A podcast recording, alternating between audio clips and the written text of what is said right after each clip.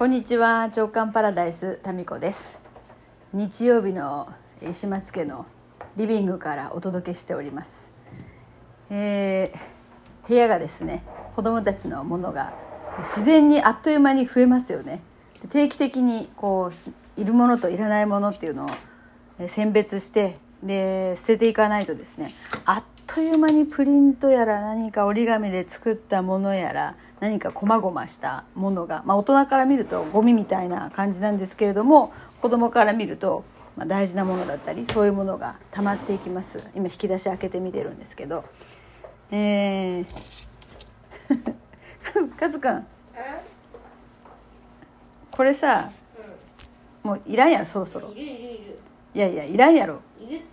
今いるいらないでえー議論の的になっているのがですね何か丸い埃の塊みたいなものに目がついた変な何に使うのかわからない物体がありましてこれ確かお店でもらったとよね。うんガチャガチャガチャガチャで出てきたんや。うであれもう2年ぐらい前じゃない？う。ん。ガチャガチャで出てきてガチャガチャで出てきた時さこれお母さんなんて言ったっけ？これ見て。んゴミ。そのゴミって。ガチャガチャのカプセルのえ？カプセルの中に入っとったんやった？うんカプセルの中にこのなんか埃の塊みたいなのが入っててでそれ見た時に「ななんこれ ゴミ」って言ったら そしたらじ 次男がすかさずこう言いました「はい。えーお店の人に失礼。お店の人に失礼やろ」って。子供に突っ込まれるっていう。まさにその通り。いやでもねこれ見たらきっとみんなね「何それ?」って言うと思うんですよ。でそのどれぐらいなんそれっていうここれこれ何？大体。え？なんか毛糸の塊みたい毛糸の塊に目がついてるんだよね。なうん。でお母さんはもうこれ埃の塊にしか見えないんだよ、うん。紫の。うん。灰色だったらこれの塊。そうやろ？だけど何これってこれゴミじゃんって言ったの。合ってるやろ？いや。でもそういうこと言わん方がいいん。や、うん。なんで？え？ー、いや。え？お店の人に失礼やろって本当にね思ったまま口から出てしまいました。これ今週の「週刊のぞらじ」に写真載せますんでいや皆さんも多分これゴミじゃんと思うと思いますよ。ねちょっと待って家族そのそのリュックの中に何が入っとうと？今次男がですねめちゃくちゃ重そうなリュックを持ってどこかに行こうとしてるんですけど。いや持ってる。え？持ってるだけ？中に何が入っとるとなんてそれ？ちょちょちょちょちょっとちょっと待って。ん？そそそこにフックにかけたらさ壊れるよ重すぎていやいや何が入っとるか見せて。下ろしてごらん一回。床に。パンパンなんだけど。えー、ちょっと見せてごらんちゃんと。なんかコロコロコミック。9月号10月号。7月号6月号。えー、そそのそのもう一個ここれは何？この緑のなんか。あこれ？うん。ポップイット。ポップイット？うん。ちょちょちょちょちょちょポップイットって知ってます？皆さん。なんかねなんて言うんだろうな。プチプチみたいな。そうプチプチが永遠にこうついている。これも流行ってんだよねなんかね。き流行ってたのか？気持ちいい？こっち気持ちいい。そうなんかねゴムのなんて言うんだろうな。ゴムの丸い半球状のものがいっぱいついてて上から押すとペコってへこむんですよで永遠に上から押してペコってへこましていってこのゴムのシート自体をですねまたひっくり返してひっくり返すとまた山形に丸くドーム状になってるちっちゃいものを指でひたすら押していくっていうこう無限ループ。これ何何これ？何が面白いのこれ？えなんか気持ちいいや。な気持ちいいんだ。わざわざこれもねネットで買いましたよ。ちょお茶飲もう。あと何持っていきようと？えコロコロと、うん。これと,、えー、と縄跳びとなんか引っ張ったらなんかプチプチみたいな。あとさこの間さリュックの中にさ枕入っとったやん。んうん。枕何個持っていたとあの時？え一1個個？うん。でなんで遊びに行くのに枕が必要なん？寝るためやろで どこで寝るん？え学校。学校の園庭？園庭じゃない校庭に遊びに行きよったろ？うんそうよ校庭っていうか中庭とか体育館前とか。それで枕使ったんその時。うん。寝たの？いや。なんで枕がいるん？なんか次男のリュックの中謎のものがいっぱい入ってんですよ。今日はコロコロなんだ。うん。何冊入ってんのそれ？6冊ぐらい入っとるやん。多分。それね家で読んだらいいやんコロコロ。いやみんなで読みたい。あみんなで読みたいんやじゃあコロコロ読みながらそのプチプチをするわけね。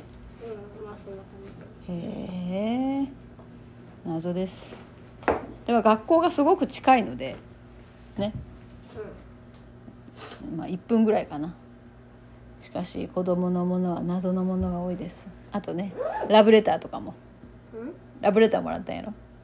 女の子から。